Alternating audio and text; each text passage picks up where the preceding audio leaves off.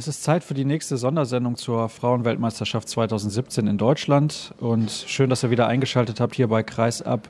Kurzer Hinweis noch vorab, wo ich jetzt dann mit dem Kollegen Benjamin Jakobs von der Handballwoche spreche über die bisherigen Spiele der deutschen Mannschaft und auch in dieser Gruppe D hier in Leipzig. Später in der Sendung hört ihr noch einen O-Ton, den ich gestern aufgenommen habe nach dem Spiel mit der Spielerin Nadja Manson. Und dann gibt es außerdem noch längere Interviews mit Stella Kramer von Borussia Dortmund und mit Antje Lauenroth aus Bietigheim aufgenommen, aber auch schon am ersten Medientag. Die sind nicht mehr brandaktuell, aber die Themen sind auch ein bisschen breiter gefächert als nur ein kurzer Rückblick auf die Spiele. Von daher denke ich, ist das durchaus hörenswert. Ja, ich habe gerade gesagt, Benny Jakobs steht neben mir und Benny, lass uns ein bisschen sprechen über Zunächst mal das Auftaktspiel der deutschen Mannschaft und natürlich die Verletzung von Kim Naizinavicius. Das war die Schlüsselspielerin überhaupt in Angriff und in Abwehr. Wie schwer wiegt deiner Meinung nach dieser Ausfall? Hallo erstmal von meiner Seite aus. Schön, dass ich dabei sein darf. Ja, also jeder, der das Spiel gesehen hat, nach der doch starken Anfangsphase der deutschen Mannschaft hat gesehen, dass irgendwann da so ein kleiner Bruch reinkam. Dass Kim eine Schlüsselspielerin ist, das weiß, glaube ich, jeder und jeder weiß um die Wichtigkeit ihrer Position in der Mannschaft. Und ja, also wie sich das aufs Spiel ausgewirkt hat, kann man dann nur in diesem Bruch in der Mitte der ersten Halbzeit dann, dann erkennen, dass dann plötzlich ein Mannschaft angefangen hat zu überlegen, neue Lösungen finden musste. Und das hat halt ein paar Minuten gedauert. Zusätzlich zu der normalen Nervosität vor einem Eröffnungsspiel, denke ich, hat das nochmal einen zusätzlichen Knacks gegeben, den die Mannschaft aber dann in der zweiten Halbzeit ausgebügelt hat und neue Lösungen und Strukturen gefunden hat. Was glaubst du, wo wiegt Ihr Ausfall schwerer, in der Offensive oder in der Defensive? Ich glaube im Moment noch in der Offensive. Also in der Defensive hat Nadia Manson ihren Part, glaube ich, sehr schnell ja, eins zu eins ersetzen können, würde ich jetzt nicht sagen, weil Dafür ist sie, glaube ich, war Kim zu sehr gefestigt in der Mannschaft, aber sie hat, glaube ich, zu 90 Prozent schon die Aufgaben erfüllt. Und im Angriff sehe ich das schon noch eher ein bisschen kritisch, weil halt auch die anderen möglichen Spielerinnen auf der Position mit Xenia Smits zum Beispiel noch nicht ganz drin ist nach ihrer Fingerverletzung. Nadia Manson ist auch noch nicht bei 100 Prozent ihrer Angriffsleistung, die sie definitiv zeigen kann. Und mit Emily Burke fehlt natürlich auch noch eine Spielerin, die wir noch gar nicht gesehen haben im Turnier. Es kann natürlich sein, wenn ihr dann diese Sendung hört, dass Emily Burke bereits wieder im Kader mit dabei ist. Das wissen wir nicht, aber das wird erst heute Abend entschieden, nachdem wir auch schon aufgezeichnet haben und ausgestrahlt haben. Also irgendwann müssen wir ja auch ausstrahlen. Das geht ja nicht anders. Von daher morgen halt dieses wichtige Spiel gegen Serbien, aber natürlich auch dann nochmal der Rückblick auf das Spiel gegen Südkorea. Südkorea hat, wie ich finde, doch ein bisschen überraschend die Niederlande geschlagen, die allerdings dafür bekannt sind, am Anfang immer so ein bisschen zu brauchen, bis sie im Turnier drin sind. Und das kann man sich bei einer Weltmeisterschaft ja durchaus noch leisten. Bei einer EM ist das ein bisschen was anderes. Aber auch da haben sie es letztes Jahr nach der Auftaktniederlage gegen die deutsche Mannschaft bis ins Endspiel geschafft. Also da ist schon ordentlich Qualität vorhanden, auch sicherlich noch für die letzten Gruppenspiele. Deutschland hat gegen Südkorea am Anfang ein bisschen Probleme gehabt. Die Defensive hat nicht ganz so gut funktioniert. Da wurde Clara Woltering leider ein bisschen alleine gelassen. Dann wurde umgestellt und dann hat Deutschland eigentlich Südkorea relativ gut im Griff gehabt, fand ich. Ja, definitiv. Also es war äh, das äh, richtige Spiel, um in das Turnier reinzufinden. Also viele haben sich ja vorher gefragt, wie, wir hatten ja gerade schon den Fall Kim Naizinavicius, wie sich das auswirken wird. Und vielleicht passte da in der Anfangsphase das nicht. Und es ist das erste oder das erste richtige Spiel, wo man wusste, okay, die Südkoreaner haben am Vortag die Niederlande geschlagen, wir müssen da aufpassen. Man wusste auch nicht, was für eine Deckung spielen die. Normalerweise Südkoreaner sehr offensiv, haben dann ganz defensiv begonnen. Also es waren bestimmt so ein, zwei Faktoren, die da so eine kleine Verunsicherung reingebracht hat. Aber die Mannschaft ist eigentlich nach außen auf jeden Fall sehr ruhig geblieben. Michael Biegler hat auf jeden Fall ein glückliches Händchen gehabt oder die richtigen Schlüsse rausgezogen. Mit Katja Kramatschik die Torhüterin gewechselt, die dann direkt die Parade gemacht hat. Im Innenblock mit Julia Behnke eine andere Spielerin gebracht und diese Wechsel haben es dann direkt bewirkt, dass da so ein Schalter umgelegt wurde in der Mannschaft. Und dann war es, ja, also auch wenn es nicht immer, immer alles lief, in der zweiten Halbzeit war die, war die Mannschaft dann völlig in einem Drive, wie der Bundestrainer auch ja gerne sagt, und hat, also zu keiner Minute wurde ich dann, glaube ich, dann gezweifelt, dass das schief gehen könnte gegen eine durchaus ernstzunehmende Gegnerin. Frederika Gobernatis ist, glaube ich, eine Spielerin, über die wir unbedingt sprechen sollten. Die hat sieben Tore erzielt. Das ist eine Spielerin, die in der Bundesliga in Buxtehude seit vielen Jahren auf einem soliden Niveau spielt, wo man sich immer gefragt hat, Mensch, warum spielt die eigentlich gar nicht in der Nationalmannschaft? Jetzt ist sie dabei und scheint direkt angekommen zu sein. Das ist schon erstaunlich. Sehr erstaunlich. Besonders, ich habe sie rund eine Woche vor dem letzten Lehrgang in Buxtehude getroffen. Und da war eher so die Aussage, ja, sie freut sich dabei zu sein und hofft, dass sie den Sprung in den 28er-Kader überhaupt schafft dann läuft sie beim Eröffnungsspiel in der ersten Sechs auf. Und sie ist natürlich eine erfahrene Spielerin, aber sie ist, denke ich mal, auch selber überwältigt, was gerade passiert und genießt den Moment auch. Und ich glaube, das sieht man auch auf dem Spielfeld. Also sie ist sehr unbekümmert und übernimmt die Verantwortung, als ob sie seit Jahren auf der halbrechten Position gesetzt ist. Und ich denke mal, das ist auch so ein bisschen der Spirit der Mannschaft, dass jemand aus der zweiten Reihe oder aus der dritten Reihe kommen kann und seine Aufgaben gestellt bekommt für die Mannschaft und den Teil erfüllend und sich auch vielleicht darauf konzentriert und dadurch halt vielleicht auch diese Nervosität oder, oder was alles, was drumherum ist, vielleicht auch so ein bisschen ausschalten kann. Und sie weiß genau, ich mache meine Aufgabe und den Rest machen die anderen und dann kommen wir zu einem hoffentlich erfolgreichen Gesamtergebnis. Ich möchte eigentlich den Vergleich zu den Bad Boys von 2016 nicht ziehen, weil der Unterschied war, diese Mannschaft damals hatte schon einige Spieler, die viele Jahre Champions League auch gespielt haben, durchaus mit Erfahrung auf internationalem Niveau, wenn auch natürlich ein paar Verletzungen mit dabei waren, aber trotzdem war es einfach eine andere Situation. Ich habe aber auch bei dieser Mannschaft das Gefühl, dass in jedem Spiel eine andere Spielerin die herausragende sein kann. Kann das der Vorteil werden? Alle sagen ja immer, ja, wir haben so einen tollen Teamspirit, wir sind so eine ausgeglichen besetzte Mannschaft. Uns fehlt vielleicht so außer den Torhüterinnen so eine Weltklasse-Spielerin auf dem Feld. Aber das kann natürlich auch schlecht sein für Gegner, weil die sich nicht richtig darauf einstellen können. Ich denke auch, dass das beim deutschen Team schwierig ist, es waren zwar im Vergleich zu, bis auf Kim Nervicius war die Anfangsformation die gleiche, aber es wurden ganz andere Impulse gesetzt von anderen Positionen. Federico Gubernabes war in beiden Spielen zwar die Spielerin des Spiels, aber es waren dann besonders die Deckung gegen Südkorea, die wirklich mit Katja Gramatsche hinter, die für Clara Woltering kam, die dann das Ruder umgerissen haben. Also ich würde auch sagen, diese Vielseitigkeit und dass man nicht genau weiß, wer kommt jetzt, wer hat einen guten Tag in der deutschen Mannschaft, mit Emily Burke gibt es noch jemanden, der in den ersten beiden Spielen noch überhaupt nichts auf der Platte stand. Wissen die Gegner vielleicht auch nicht, was kann sie. Alicia Stolle, die sonst in der Abwehr nur zum Einsatz kommt, geht dann auch mal mit nach vorne. Also es sind viele Sachen und viele Potenziale, die, glaube ich, nicht so für den Gegner einzuschätzen sind, was da wirklich kommen kann. Der Unterschied zu den Mannschaften, die man bisher gespielt hat, im Vergleich zu denen, die jetzt noch kommen, ist natürlich schon eklatant. Man spielt noch gegen Serbien. Dann klar, gegen China, das wird, glaube ich, mehr so, ein, ja, so eine Art Trainingsspiel fast schon. Und dann kommt hinten raus nochmal der Vize-Weltmeister und Vize-Europameister. Wie schätzt du vor allem erstmal das Spiel morgen gegen Serbien ein? Eine Mannschaft, die physisch sehr, sehr stark ist, aber nicht was die Schnelligkeit angeht, sondern vor allem was die Kraft angeht. Also wenn du der Bundestrainer gerade gesagt hast, dass das Spiel gegen China eher so Testspielcharakter hat, ich glaube, dann wäre die Übertragung kurz unterbrochen worden. Serbien wird auf jeden Fall nochmal eine ganz andere Hausnummer werden als Südkorea. Also Kamerun würde ich jetzt mal aus der ganzen Betrachtung rauslassen.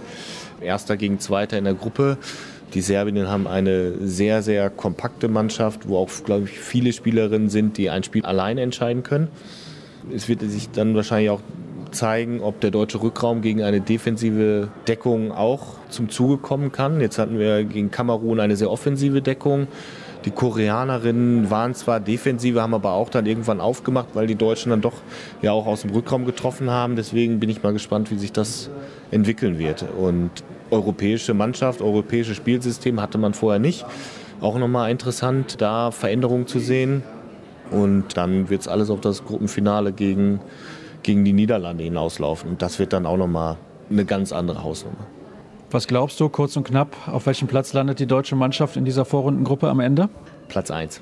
Okay, das ist eine klare Ansage. Und von daher, ja, soll es das gewesen sein mit dem Expertenteil dieser Sendung. Wie eben angekündigt, bekommt ihr jetzt noch ein paar Stimmen der Spielerinnen und auf unseren sozialen Kanälen bei Facebook, bei Twitter und bei Instagram wisst ihr ja, wo ihr euch informieren könnt. Und dann hören wir uns dann in ein paar Tagen wieder hier aus Leipzig. Nadja Manson, herzlichen Glückwunsch zum Sieg heute gegen Korea. Ich finde, in der Anfangsphase, das hat man schon gemerkt, hattet ihr ein paar Probleme in der Defensive. Warum habt ihr euch gefangen dann hinterher? Also es war äh, so, dass Beagle sogar vor dem Spiel zu uns gesagt hat, Mädels, ich habe das Gefühl, ihr seid nicht richtig da. Und genau so war es auch. Das Spiel ging los und wir hatten, aus welchem Grund auch immer, das müssen wir sicherlich nochmal analysieren, hatten noch nicht den richtigen Fokus da. Und dementsprechend, wir wussten genau, was auf uns zukommt, aber waren eben noch nicht mit 100% Körper, mit 100% äh, Kopf da. Und dann äh, hat er uns auch darauf aufmerksam gemacht und gesagt, so Mädels, äh, das ist noch nicht alles, was ihr geben könnt. Jeder noch ein bisschen mehr, jeder noch einen Schritt mehr, jeder noch mit dem Bein einen Schritt schneller. Das haben wir umgesetzt, haben uns gegenseitig gepusht und gesagt, hey, das reicht noch nicht. Und dann zum Glück hat jeder seine Schippe draufgepackt und äh, wir haben uns echt reingekämpft. Wie ist das gegen so eine Kreisläuferin zu verteidigen, die zwei, drei Kilo mehr wiegt als man selbst, kann man glaube ich so formulieren. Also man muss auf jeden Fall um sie rum, weil das haben wir leider auch gesehen, wenn man hinter ihr steht, egal wer es ist, hat man leider keine Chance. Das heißt, es ist viel ähm, um den Kreis herum arbeiten, es ist viel Arbeit, definitiv. Aber ich denke, gegen Serbien wird uns das Gleiche erwarten. Und das ist einfach eine Kreisläuferin, auf die man sich einstellen muss, genauso wie man sich auf eine kleine, schnelle Flinke einstellen muss. Und so muss man von Spiel zu Spiel gucken, wer einen da erwartet und das Beste daraus machen. Ich hatte gerade in der zweiten Halbzeit dann hinten raus vor allem das Gefühl, ihr hattet konditionellen starken Vorteil. Würdest du mir dazu stimmen? Definitiv. Also wir haben gerade im athletischen Bereich viel gearbeitet und man hat auch gesehen bei Korea, dass hinten raus die Puste weg war. Die haben natürlich auch gestern das Spiel in den Beinen, wir zum Glück nicht. Das kann vielleicht auch einen Unterschied machen, aber ja, ich habe das Gefühl gehabt, wir waren voll da, wir waren fit, wir waren in der Abwehr da, wir konnten den Extraschritt machen und wir waren genauso vorne da, haben die Dinger konsequent reingemacht. Also das war definitiv athletisch von uns eine gute Leistung. Was ist mit deinem Finger? Wie geht's dir da? Sehr gut. Also er war ausgekugelt, relativ schnell wieder drin, Tag Probleme und danach nichts mehr. Jetzt wird er natürlich noch getaped, damit der nicht nochmal auskugelt. Aber insgesamt nichts, was mich groß belastet. Ganz kurzer Ausblick noch auf das Spiel gegen Serbien. Was erwartest du von der Mannschaft, die nochmal ordentlich Physis auf die Platte bringt? Sicherlich mehr, als das Südkorea tun wird oder getan hat, besser gesagt. Ja, also Serbien ist eine sehr erfahrene Mannschaft. Das wird der erste Gegner sein, der europäisch spielt. Ich denke, uns wird eine 6-0-Deckung erwarten, eine aggressive 6-0-Deckung.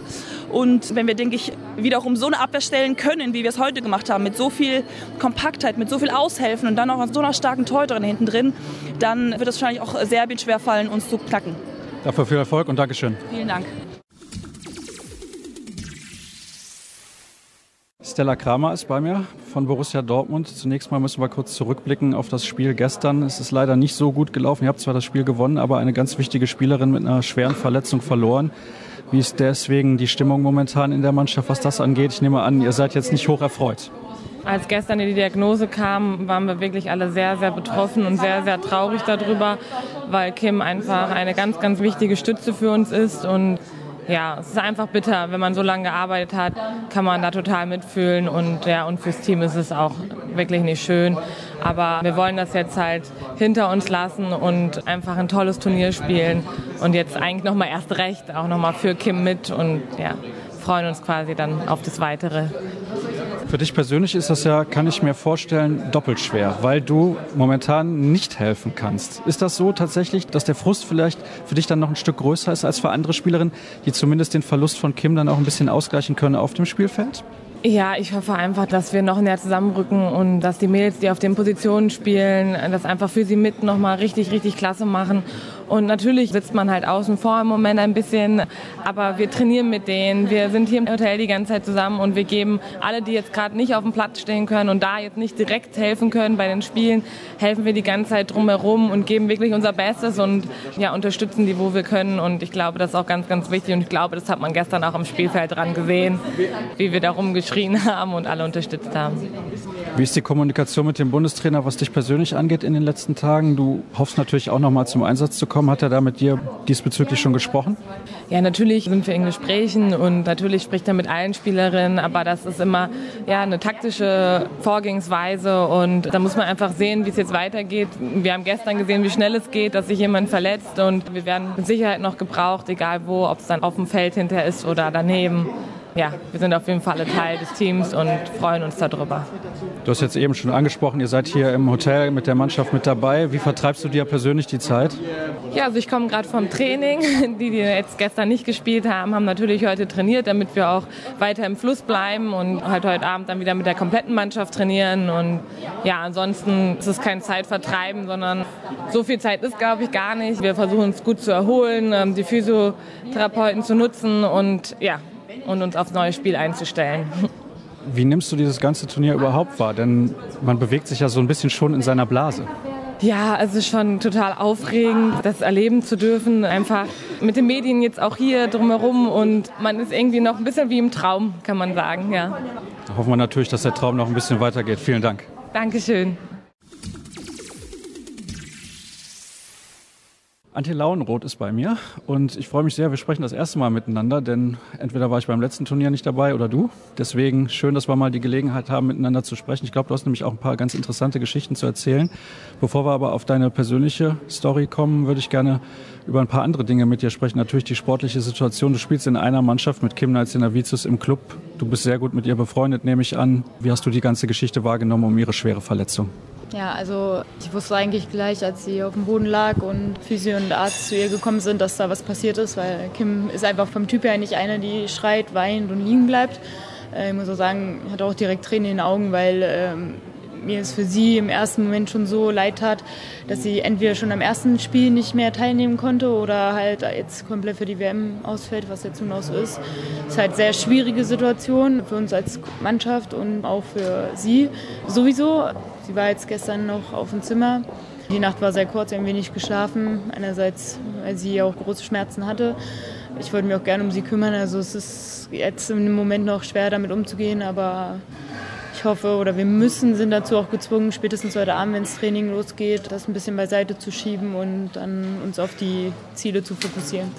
Jetzt müssen wir ja mal ehrlich sein, das ist nicht irgendeine Spielerin für euch. Das ist eine ganz, ganz wichtige Schlüsselspielerin. Überlegt man dann auch, huh, wie geht es jetzt in den nächsten Tagen weiter, rein sportlich gesehen? Weil natürlich menschlich ist das sowieso eine Katastrophe für Kim selbst, aber rein sportlich gesehen ist das für euch auch ein herber Rückschlag. Ja, also auf jeden Fall, ich finde, es ist die Personalie Kim überhaupt zu kompensieren. Weiß nicht, ob das so machbar ist. Sie ist vorne wie hinten absolut äh, Schlüsselspielerin, wie du sagst ich sag mal so, wir sind wirklich ein starkes Team. Wir haben einen super Team-Spirit. Ich habe da auch vollstes Vertrauen in die anderen Spielerinnen, die da in die Bresche steigen. Es geht jetzt nur darum zu sagen, okay, ich übernehme jetzt Verantwortung, jede einzelne Spielerin mehr und sagt einfach, okay, scheiß drauf, ist halt so, wir können es nicht ändern. Und dann sagt man, geht man vielleicht ein bisschen auch lockerer an die Partie ran, weil klar, jetzt sind wir noch mal geschwächter, wie wir es eh jetzt vorher schon waren. Aber ich denke, wir machen das Beste draus und wir haben uns auch nochmal zusammengesetzt und gesagt, okay, wir weichen von unserem Ziel Hamburg nicht ab. Und ich bin weiterhin positiv und optimistisch, dass wir es schaffen können. Ich habe eben schon gesagt, ich möchte auch über dich persönlich insbesondere ein bisschen sprechen. Ich habe immer gedacht, oh, Antje Launroth ist eigentlich gar keine schlechte Spielerin. Aber du hast lange gebraucht, bis du bei der Nationalmannschaft angekommen bist. Warum war das so aus deiner Sicht? Ja, ich sag mal, ich war neun Jahre lang in Bensheim, zweite Liga. Wir waren ein Jahr in der ersten Liga. Das war damals wirklich mein absoluter Traum, der Mannschaft aufzusteigen, in der ersten Liga sich zu etablieren und dann eben auch persönlich sich weiterzuentwickeln. Leider war das eben nur von kurzer Dauer mit Bensheim. Dann kam 2000, Ende 2014 eben das Angebot von Bietigheim, mich in die erste Liga zu holen. Und gut, da habe ich mir selber gesagt, entweder jetzt oder ich kann es vergessen eigentlich. Da war ich dann 26, 27, ja. Und ich hatte ja von der Erfahrung von dem ersten Jahr, ich dachte, okay, erste Liga schaffe ich auch. Und jetzt mal gucken, was da geht. Meine Entwicklung ist noch nicht abgeschlossen. Ich bin eigentlich fit, gut drauf. Also von daher, Deswegen hat es vielleicht auch so lange gedauert, weil ich den Schritt dann einfach auch erst zu spät gegangen bin. Aber im Endeffekt muss ich sagen, bis jetzt muss ich sagen, habe ich alles richtig gemacht. Bereue da nichts. Ein Jahr später, ein Jahr früher, alles Gute. Ja, ich denke, da kann man auch stolz drauf sein, wenn man es bis in die Nationalmannschaft geschafft hat. Hast du dir selbst diesen Sprung zugetraut? Also, dass man sich in der ersten Liga als Stammspielerin etabliert, ist eine Sache. Aber es bis zur Nationalmannschaft zu schaffen, das ist ja sportlich eigentlich das Höchste, was man erreichen kann. Ja, also ich muss also ehrlich sagen, ich habe das damals nicht so gesehen. Für mich ging es darum, okay, ich gehe nach Bietigheim, ich werde um jede Minute, die ich spielen darf, kämpfen. Das lief im ersten Jahr wirklich gut und klar, im zweiten Jahr setzt man sich dann neue Ziele und sagt, okay, ich will jetzt auch eine gewisse Leistung bringen, eine konstante Leistung dazu beitragen. Dann sind wir deutscher Meister geworden und ich hatte wirklich in meinen Augen da auch gerade einen kleinen Beitrag zugeleistet. Mein Trainer ist mit mir zufrieden, ich komme im Team sehr gut zurecht. Ja, und dann kam halt das okay, jetzt bist du mal im Fokus der Nationalmannschaft, jetzt warst du mal dabei. Und dann, klar, dann sieht man, vergleicht man, jetzt durch die internationalen Spiele sammelt man auch Erfahrung und man merkt einfach, ja, auch da kann ich mithalten. Und von daher, es war kein Ziel von Anfang an, aber jetzt hat sich im Laufe der Zeit sich das entwickelt und ich bin wirklich super, super happy, dass ich überhaupt in dieser Mannschaft sein kann. Ist dein Vorteil vielleicht auch, dass du einen anderen Stil hast als andere großgewachsene Kreisläuferinnen, die ein paar Kilo mehr vielleicht auch auf die Waage bringen als du, weil du bist ja eher die flinke Spielerin? Ja, also ich denke auch, ich bin halt wirklich die Kleine mit 1,70. Was Michael Biegler mir schätzt, ist eben, dass ich sowohl auf Außen wie auch am Kreis einsatzbar bin, dass ich trotzdem, trotz meiner Größe, auch auf Halb gut decken kann, dass ich gerne Konter laufe. Also ich denke, dieses Paket macht es zusammen, dass ich für ihn auch interessant geworden bin. Und klar, im Vergleich zu meinen Kolleginnen, der Julia Winke oder der Flummi, bin ich eben die kleinere, habe einen anderen Spielstil, bin vielleicht noch mehr unten anspielbar oder habe mehr Bewegungen im Angriff. Das ist von Gegner zu Gegner abhängig, was da besser funktioniert und denke, bin ich ein guter Kompromiss. Ich muss ja, ja aufpassen, was ich für Fragen stelle, denn Leute, die den Frauenhandball verfolgen, wissen, du bist auch als Polizistin tätig. Deswegen würde ich gerne von dir wissen, wie sehr beeinflusst das während der Saison, während einer ganz normalen Saison, die Vorbereitung auf Spiele, auf das Training? Wie zeitintensiv ist das denn? Das ist nicht irgendein Beruf, das ist ein sehr intensiver Beruf. Und wie sehr musstest du jetzt zurückstecken in der Zeit Vorbereitung auf die WM? Jetzt nicht nur die letzten Wochen, sondern auch, sagen wir mal, die letzten anderthalb Jahre. Ja, also ich muss sagen, das ist, also es ist gar nicht so, wie man sich vielleicht das vorstellt. Dadurch, dass ich habe eine Spitzensportförderung seit letztem Jahr Sommer. Davor habe ich 50 Prozent gearbeitet. Also ich habe sowohl in meinem Gehalt Einbußen gehabt, wie auch zeitlich eben. Also das war schon im ersten Jahr happig, weil man eben, man kommt in einen neuen Verein, man will sich einbringen, hat dann aber trotzdem das Arbeitspensum abzuliefern hört sich vielleicht stressig an, aber ich glaube, ich lasse es immer nicht so an mich rankommen. Ich habe eine gute Tagesplanung, das läuft immer echt gut zusammen und jetzt natürlich die letzten eineinhalb Jahre, wo es jetzt anfing, okay, WM, das könnte klappen, das ist ein Ziel von mir. Klar stecke ich da noch mehr zurück, gerade was das Arbeiten angeht. Aber meine Kollegen stehen da voll dahinter. Die schätzen das auch, dass ich da eben zwei Jobs nachgehe, bei zwei, die mir wirklich sehr viel Spaß machen. Ich schaffe meine Arbeit, die ich zugeteilt bekomme, aber natürlich schaffe ich nicht dieses Pensum, was meine anderen Kollegen schaffen. Aber meine Arbeit liegt fünf Minuten zu Fuß von zu Hause weg. Quasi, ich bin sehr flexibel. Ich kann auch gerne mal abends nach dem Training noch mal eine Stunde zur Arbeit gehen. Also bis jetzt gab es da keine Komplikationen, keine Reibereien und ich bin zufrieden, meine Kollegen sind zufrieden und ich sage mal, von der Leistung her stimmt es auch, also alles richtig. Da muss ich zum Abschluss natürlich noch eine Frage stellen. Sonntags 20.15 Uhr guckt ja halb Deutschland gefühlt den Tatort. Kannst du das noch ernst nehmen? Hast du das jemals geguckt, wenn du selber in diesem Beruf tätig bist, wo das alles im TV ja schon ein bisschen satirisch fast schon dargestellt wird? Ja, das ist also, ich hoffe, es wissen auch die meisten Menschen, dass das nicht so der Polizeiberuf ist, wie er da dargestellt wird. Ich selber habe mal ab und zu geschaut. Meine Mutter die schaut wirklich sehr, sehr gerne Tatort, weil natürlich wird da Spannung gezeigt und oh mein Gott, sie kriegen den Täter dann doch. Also bei uns ist es leider nicht so. Natürlich hat man auch ein paar spannende Fälle, wo man sagt, da hat man wirklich gut ermittelt, gut mit den Kollegen zusammengearbeitet, aber ich sag mal, im wirklichen Leben sieht es da leider ganz anders aus und eigentlich sind wir manchmal auch die Angearschten. Da könnten wir jetzt noch eine halbe Stunde drüber sprechen, glaube ich. Ich danke dir recht herzlich für deine Zeit.